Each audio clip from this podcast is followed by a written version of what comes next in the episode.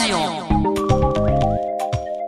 まあ、あの人に言っていい範囲っていうのがあるじゃないですか。ええあのだと思う。えっ、と私は基本的に何言っていただいても大丈夫です。はい。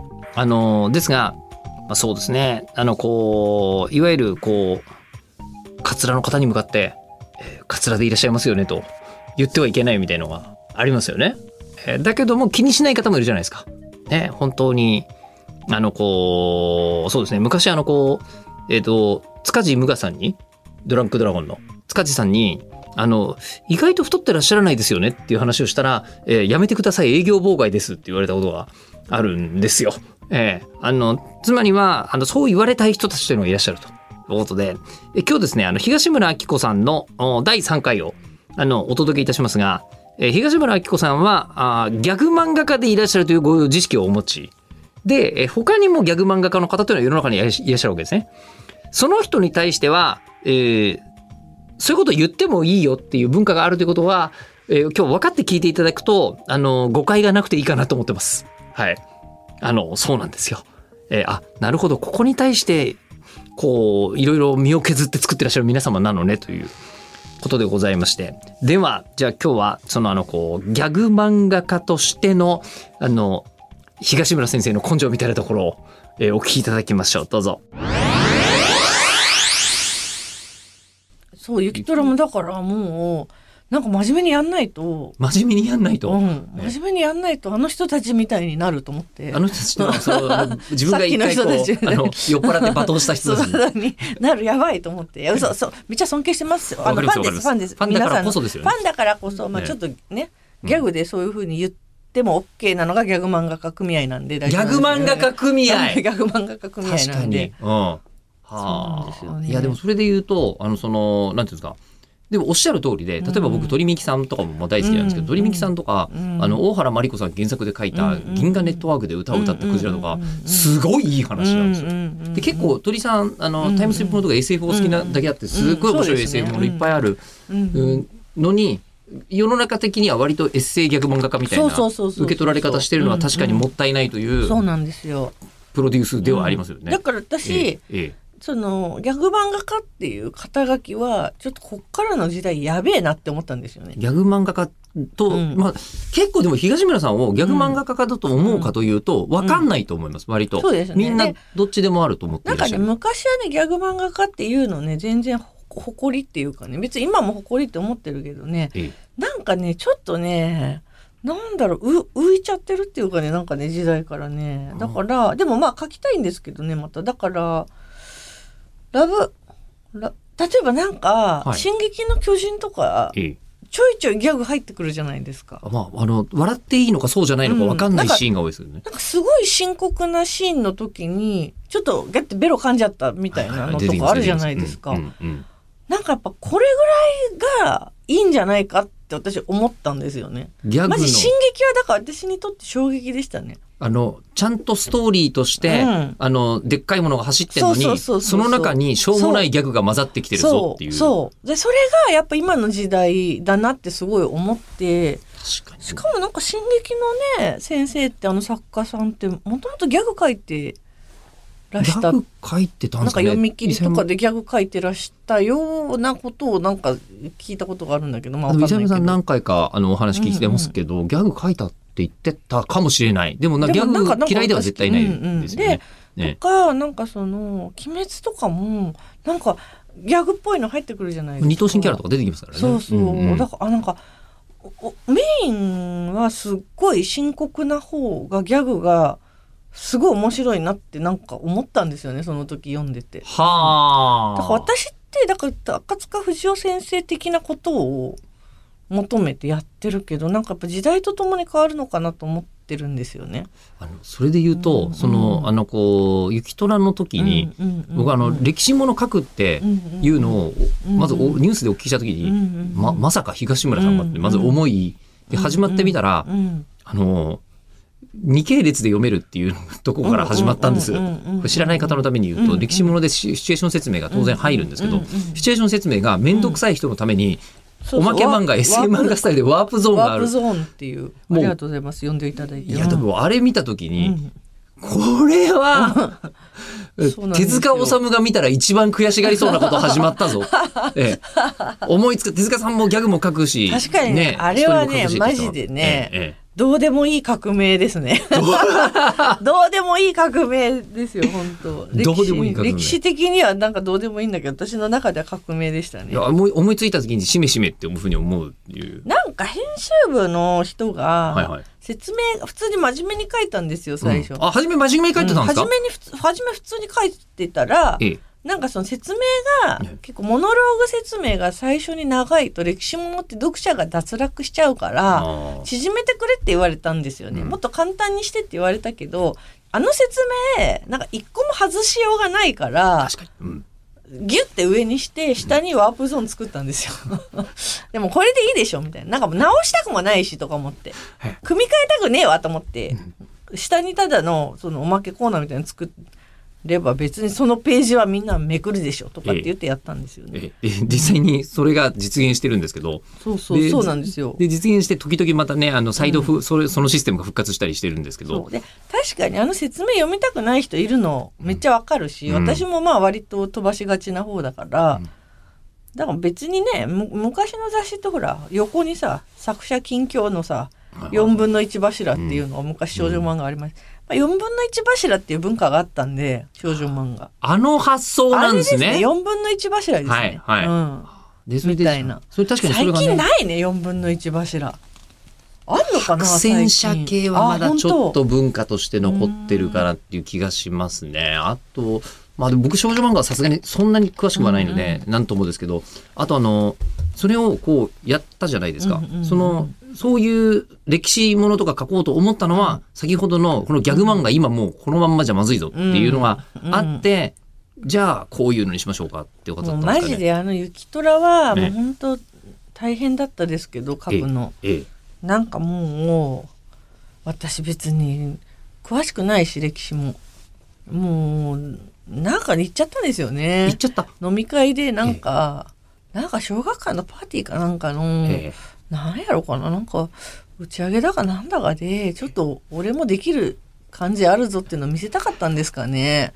なんか上杉謙信の女性説とか漫画にしたら面白いんじゃないですかねってなんかかっこつけて言っちゃったんですよね、偉い人とかの前で。そしたらもう、ね、やりましょうみたいになって、ええ。もうどうしようと思って。ええ。書けるわけねえだろみたいなそうなんですよ。その前に、あの、取知材をしたらねえよ上うん杉謙信とかみたいな。あの取材をしたくないっていう話を僕は聞いたことあったんで、そうそうなんですよええ取材を他の人がやってくれるんだったらこんなにいいことはないのにっておっしゃったのに始まっててびっくりした。私そんでなんかもう取材行きましょうみたいにななりますよね、それはね。なんか断れず、ええなんか上越しに行って、ええ上越の人たちにすごいお世話になり、ええなんかいろいろ歴史文化博物館に連れて行かれたりそう上杉謙信の、まあ、専門の学芸員さんにお話聞いたり、ええ。普通のなんかそういう上杉謙信ガイドみたいなあのおおおじい様がすごいよくしてくれたらもうか書くしかないじゃないですか。これで書かなかったらクソ野郎じゃないですか。義理の問題。でやばいと思ってもうどうしようとか思って、ええうん、ねまあだから調べて、ええまあ、書きましたけど、でうん。そうなると、うん。その右手からギャグ漫画っていうのとは、うんもう全然違う状況の、そうですね。なんかネーム考える時とかもう頭の中めっちゃ大変でした。本当に年表をずっと見てる感じ。ただ登場人物のえ気持ちにはなれるから、うんうんうんうん。気持ちになってあこの人こういうことしたのこうなんだろうなとかはまあうんやれたけどあとね、まあ、戦国時代ってあんまり記録そんな残ってないんで割と自由なんですよね。えうん。史実100%じゃなくても、うんあの、うん。なんですかね、起きたことの履歴を追うわけじゃなくて別に構わないから。そうそうそうそう。なんですよ。でもまあ大変でしたね。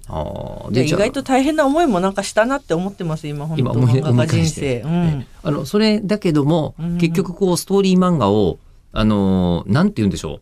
今やってらっしゃるって実感あるんですか、そうですね。でももうちょっと、まあ、あの、お卒業しようかなみたいな。なんか、もう一回ギャグ漫画描こうかなって思ってます、今は。それ方々で言ってますけど。今ねあの銀太郎さんお頼み申すと、あと美食探偵がそうですねえーまあそれぞれこうストーリー漫画といえば太郎さんはストーリーって感じでもやっぱないそうなんですよ。これこれもうんまた、まあシットコムですよね、うん、あなるシットコムのイメージ。うと。うんそうですね。なんですね。うんうん。うん。であとその先ほどそのこう今わざわざ紙を見てうんうんなんかってことは知らない世界を覗き込むみたいなのはそうですね。あるぞっていうんで。そういうハウツーみたいなのもありますしね。今回テーマが着物うん。になられたわけですもんね。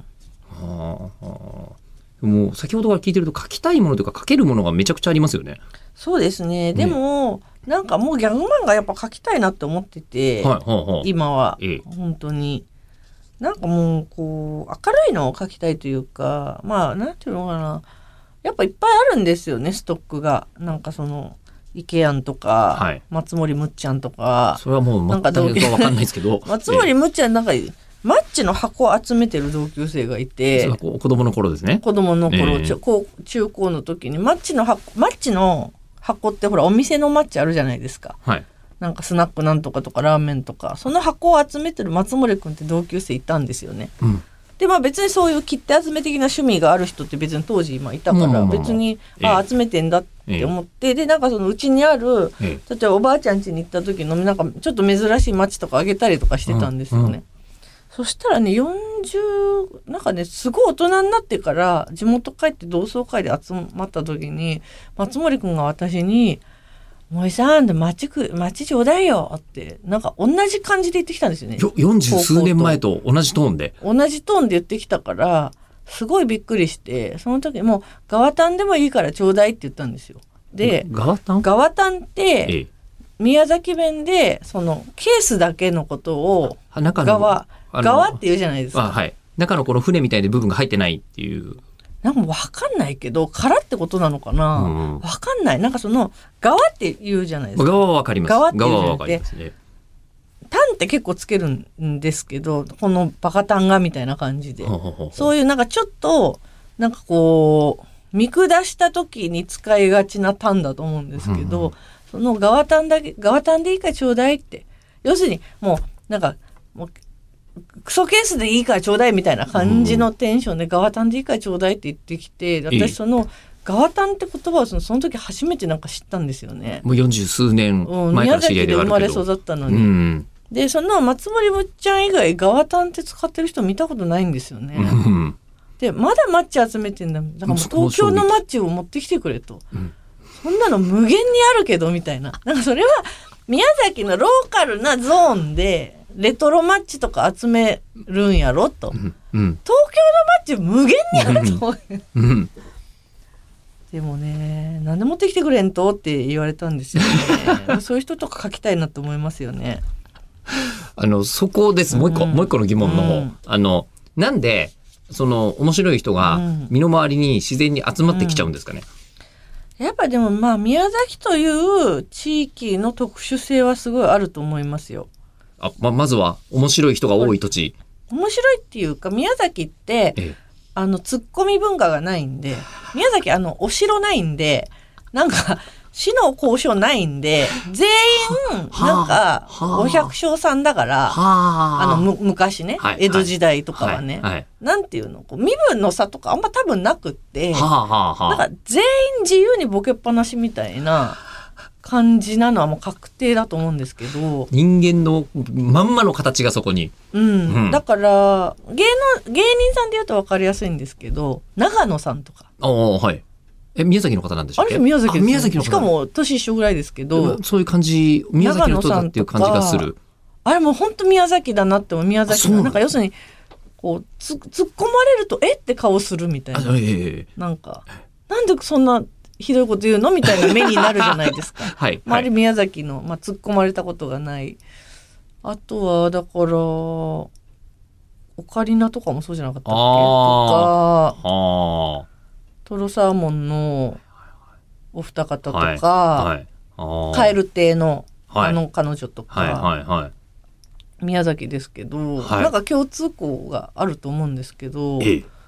なんていうのかな。そこ知れない。っていうか、うん。そこ知れないですよ。そうですね。そこ知れない感じでもなんかあんな感じでしたみんな。みんな。みんなあんな感じでした、うん、あのそこで、うん。あの東村先生の漫画はうんかなりしっかりツッコミ入るじゃないですか。そうですね、ええ。そうそうどどこで身につけるんですか。私は、ええ。あのなんていうのか転勤族だったからああの隠し家には書いてないんですけど私福岡とか熊本にもちょこちょこ住んでて、あ、うんはい、で宮崎に来たんですよ小学校5年の時に。だからすごいなんかその独特のあのノリにびっくりしたからその振り回されポジションっていうかマカロニほうれん草の掃除ポジションみたいにええ。な慣れたんですよ。だからツッコミ目線で見れてたんですよ。私マジでこれ本当勘違いされがちなんですけどなんかギャグ漫画家だからなんか飲み会とかでボケだと思われるんですよね初対面の人とかに。芸人さんはそんなこと思わないですよ。芸人さんはボケの人にギャグ漫画描けないの分かってるから。でもなんうんかどうでもいいその日知り合ったなんか調子のいいチャラい男の子とかが私をボケとして扱ってくる瞬間があるわけですよ。はいはいはいはい。うん。先生天然ですねみたいな。その時私めっちゃ低い声で「おいお前」と「おい」と「私はボケじゃない。ツッコミだから。あ。私をボケ扱いとか天然扱いうんしないでください」ってシーンとなっても言うようにしてるんですけど。なんでそんな何の話でしたっけ？なんでなんでそんなに あの自らの、なんて言うんでしょう。あのツッコミである ポジションを明らかにししているのかがななんでそんな話しなきゃいけないのかわかんないえーやあのね身の回りになんで面白い人が集まってきちゃうのかっていう話で、宮崎がそういう土地だったっていうのとあと今お笑いのプロダクションとか、うん。いつの間にかするほどうん。芸人さんが集まっていらっしゃったりとかしてるわけじゃないですか。うん。それはうん。これなんでかって考えたことあるんですか、ね、まあそういうことですよね、ええ。なんでなんだろう。なんでなんだろう。なんかイケてるリア充の友達とかがなんか全然いないんですよね。イケてるリア充の友達、だからたまにええ例えば知り合いの人が例えばバーベキューするから来てとかって言われて行って、うん。その知り合いの人が呼んだなんかそのイケてる人たち、うん。なんかなんか服もおしゃれでなんかツーブロックっていうか、うんうん洒落た人たちが、いるとあこんな人たちなんかいるんだこの国にみたいな。まずそっちにいることに驚き。うん、うん。で私の周り、うん。ちょっと変な人しかいないのに、なんか世の中そういうもんなのかなって思ってたらたまになんか港区女子とかに会うとなんかあこんななんかちゃんとまともにあの喋れて自分の生活をコントロールしてる人がいるんだって思いますね。自分の生活をコントロールできてる人っていうのがいるっていうのが驚きなんですね。そう普通はできないもんだろうと思っていたら。そうそうそうそうだからうちのアシスタントの哲郎みたいに髪を毎月自分で文房具のハサミで後ろも見ずに切って切ってまだらの猫みたいになんかちょっと大丈夫かなみたいになってたりとかいう子ばっかり見てるからすごいピシッとした男の人見るとすごいびっくりするんですよね。そんなことがとか言ってんの？みたいな。つまり、イケメンがなぜかいるぞっていう。うん、なんていうの？その私イケメンも私の周りにいるけどええ。まあまあやっぱ残念なイケメンしか集まってこないっていうか、なんですかねあの自転車乗れなくって車酔いして車乗れなくって泳げないっていうそうりり水陸全部ダメじゃんみたいなやつとかなんか えもうほぼほぼあの、他のところに移動することができない人ですよね。できないもう 無移動イケメン。うちにいた役者ですけど役者さんなんだ。役者でだからもう無理じゃんと役者で車酔いうん。自転車乗れない。泳げない自転車乗れない、うん。役も無理じゃんって言って、うん。ロケ地に来いって言われてももう来れないじゃんみたいうな、ん。とかなんかそういうなんですかね。そういう人ばっかりでなんで集まるんですかね。なんで集まるか、なんで集まるか、本当にね不思議ですよ。うん。マジでうん。あのピシッとした人やっぱりなんていうのかな。全くいないですね。本当に、それなんか、ピシッとした人を見たら、うん、なんかつまんなく感じちゃうんですかね？そなんかそれもあるのかなって自分で思ってたんですけどええこの間ピシッとした人たちとバーベキューしたらええなんか天にも昇るぐらい楽しかったんですよ、ね。ちょっと待ってください、ちょっと待ってください。うん天にも昇るぐらい気持ちよなんか楽し楽しかった。それはイケメンだからとかじゃなくて、でうまくみんな、こう、うんあの、なんていうんですかね。私が聞いたことにちゃんと返ってくるとか、ええ私の世間話にみんななんかこう、うんあの芯を食ったようなこと言ってくるみたいな、うんあこんな楽しいバーベキューがあるんだと思いましたね。それそれ以外のバーベキューというのはもっとこうなんか真靴のようなこことになっちゃうってことですよね。それ以外のバーベキューはえ例えばうちの元アシスタントの子とかといつもやってるのはええなんていうのかなこうそういう社会性のある会話っていうのはあんまできないですよえね。どうなっちゃうんですすかね。これなん何の肉みたいな。まずそこかだら。からまあ牛に決まってんじゃんみたいな。私がもう怒るみたいな。ええ牛に決まってんじゃん。見たらわかんない赤いじゃん、うんみたいなとこから。うん。あとなんか、あ、お皿ってお湯で洗うんですねとか、な、何言ってんの？みたいな、なんかそういう、なんか、あ、お湯出さないと油が固まっちゃうじゃん、みたいな、なんか、ずっと怒ってるみたいな、私が。うんなんかそういう感じっていうか、なんか火起こしの時も、なんか火起こしやってんのっていうか、早く10分ぐらいで火起こしてよ。なんかまあちょっと、うん、単純に私がいつもイライラしちゃうのかな。あのーうんよく、えーうん。こうなんかね迷った時に、うん。えーこう楽な方と辛い方があったら、うん。辛い方を選べみたいないい話みたいなのあるじゃないですか。あありますね。ありますが、うんうんうん先ほどからお伺いしてると、うん。もうあのこう、うん対してストレスのない、うん。こうちゃんとした人たちだけの世界で暮らすことができるのそうなん。うなんだかわかんないけどその面白い人たちが集まってくる方に行っちゃう。そうなんですよ。ええ。で、これこれで大事なのは、私は別にそこでお山の大将をやってて楽しいタイプじゃないんです、別に。これね、思われがちなんです。そこのお山の大将が楽しいんでしょって思われがちだけど、私ね、決してそんなことないです。私マジで、なんかリア充の友達をお前ら一人ぐらいいないのかよって全員にマジ聞いてますよ。誰か連れてきてよって言って。私がちゃんと話ができる人みたいな。誰も連れてこない。うでもそれがねうん。忙しいからリア充の人。多分ね忙しさかも。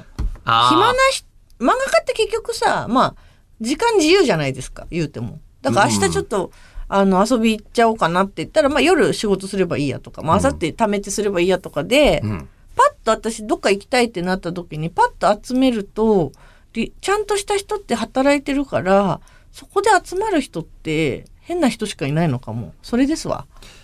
忙しさですわ。忙しい人と、うんうんえー一緒にいていることがまあないからそやっぱちゃんとした人ってスケジュールなんかあんま合わないですもん。まあ忙しいですよねみんなね。うんうんうんでもうちの芸人とかやっぱ秒できますもん。うん。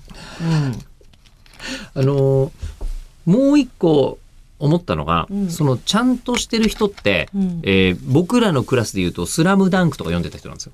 そうですね。ね。確かに確かに。ちゃんとしてる,、してる人たちというのはそのままちゃんとして、うんうんうんえーちゃんと生きていくのですが。ね。うんうんうんうん。なんかあの確かに、えーうん。あの時一緒に「究極超人 R」読んでた人間は、すみれ画法とかね。そうそう うわー小原慎二さん、えーなんでそこに行くんですか？そのゾーンかなと思って私たちけど。そうですよね。えーいやびっくりした。そう。すみれ画法好きだった私僕も。僕もめちゃめちゃ好きです。でもなんか R っぽいじゃないですか、割とその。えユートピア漫画っていうか。ええ。うんうんえうわーびっくりした。すみれ画法の話僕ほとんど他の方としたことないです。だってやっぱあの漫画の話する人いないですよね、い世の中に。と思いますけどね。まあまあ流行ったと思うんだけど、あれ。うん結構漫画好きでは読んでた人いると思うんですけどね。ねまあそのなんですかでもさそういうの読んでた人たちは、うんうんえー僕もその高校の友達とかが、うんうんうんえーすごい頭良くて東大とか出てるのにうん。いま、未だにコミケの偉い人やってるとかですね。なんかねあの謎のムーブを見せる奴らが、うんうん。やっぱりね多いんですよ。ええ。なんか無駄遣いしてる感じの人たちが。うんうんうんうん。ああだからそういう方に惹かれちゃうのはまあサブサブカルのサブカルモンスターみたいなののいい方ってことですよね。さっきの人はね。いやまあまあまああのーいいのかなどうかんですけど勝負ですよね。勝負だと思います、うん。もう普通になんかニュータイプ読んでたらあの、うん。エヴァの、えねうん。映画公開記念っつって、うん。コスプレチャンピオンはこの人でしたっつって、うん。碇玄道って書いたらそいつなんですよ。えー？みたいな。そんな同級生とかいるんですけどチェスとかバカみたいに強いみたいなね。謎なんかさボドゲに行くでしょ？そういう人って。そうそうですね。ボドゲに好きだね。結構ボドゲ界にいますよねボドゲ界にむちゃくくちゃ頭いうんいけど変人みたいなの。かなりいる。かなりいる。ね。えっと探してませんか？変人も。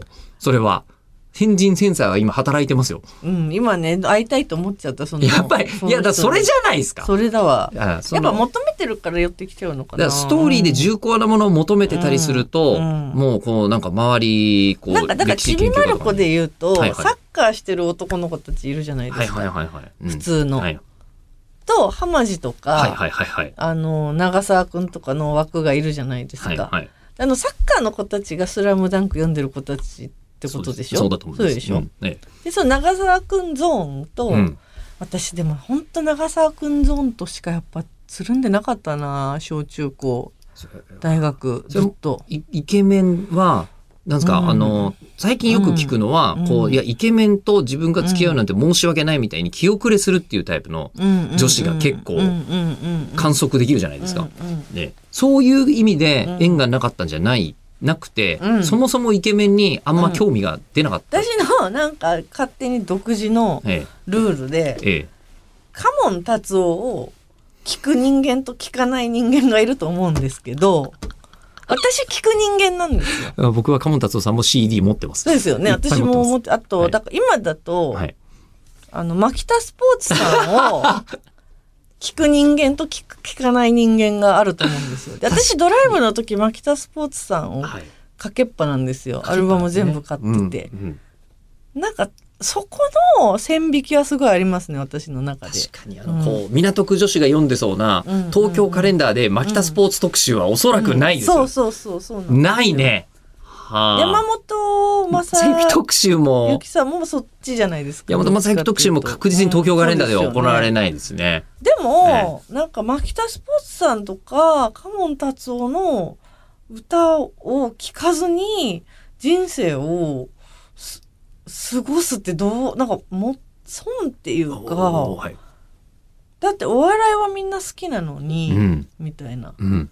なんかそこですかね。だから仲良くなれる男の人は大体カモン達夫聞いてた人ですね聞いてない人仲良くなれないですねでも先ほどの楽しいバーベキューの人たちは、うんすごい気遣いもできるし、うん話もちゃんとしてるけれども、そう牧田スポーツって言われたら、聞いてないと思うんですよね。聞いてなさそうですねラジオはちょっと、まあ、ラジオもしでもさ、ラジオ聞く聞かないも結構大きいくくりとしてあすでにそうりまですよね。えすでにラジオオ聞いてる時点でなんか、なんかそういうで人ですす。よね。でも物事の世の中のいろんなものまあ、雪花の虎は全然ギャグじゃないんですけどね。あ、でもギャグじゃないって言い言い切れないんだよ。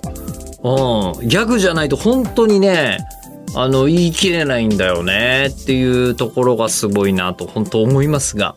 えで、あともう一つ思うのが、えー東村先生のインプットが尋常じゃないのですよ。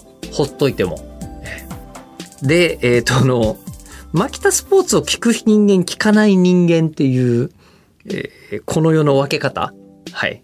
えーで、牧田スポーツを聞く方が、あのーゴリゴリの、えー和服の作法の漫画を描いていらっしゃるというのがですね、えー2023年の今面白いところなんですよね。はい。ということで、えー口を開けば大体面白いことしかない、えー東村明子先生の漫画のラジオ。次回はですね、2月の26日日曜日、えー午後6時配信予定です。お楽しみに。